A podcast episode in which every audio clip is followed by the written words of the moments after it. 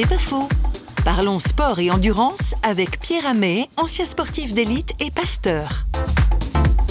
J'ai commencé de skier dès l'âge de 4 ans. J'ai consacré toute ma vie jusqu'à 18 ans au ski alpin, jusqu'au niveau même de la sélection pour les jeunes espoirs suisses. C'était mon rêve, voilà. Je visais les Jeux olympiques, d'atteindre euh, des performances, des résultats.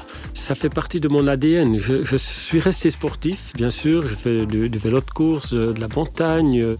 Et quand je me dis, voilà, je suis à une demi-heure du sommet, je suis un peu fatigué, mais allez, je vais jusqu'au sommet que finalement, quand je suis à mon bureau, quand je prépare des cours ou des conférences, des fois, il faut aussi se dire au bureau, allez, on va jusqu'au sommet. Donc c'est un peu une discipline de vie, c'est quelque chose, mais sans que ça soit un mauvais compétiteur.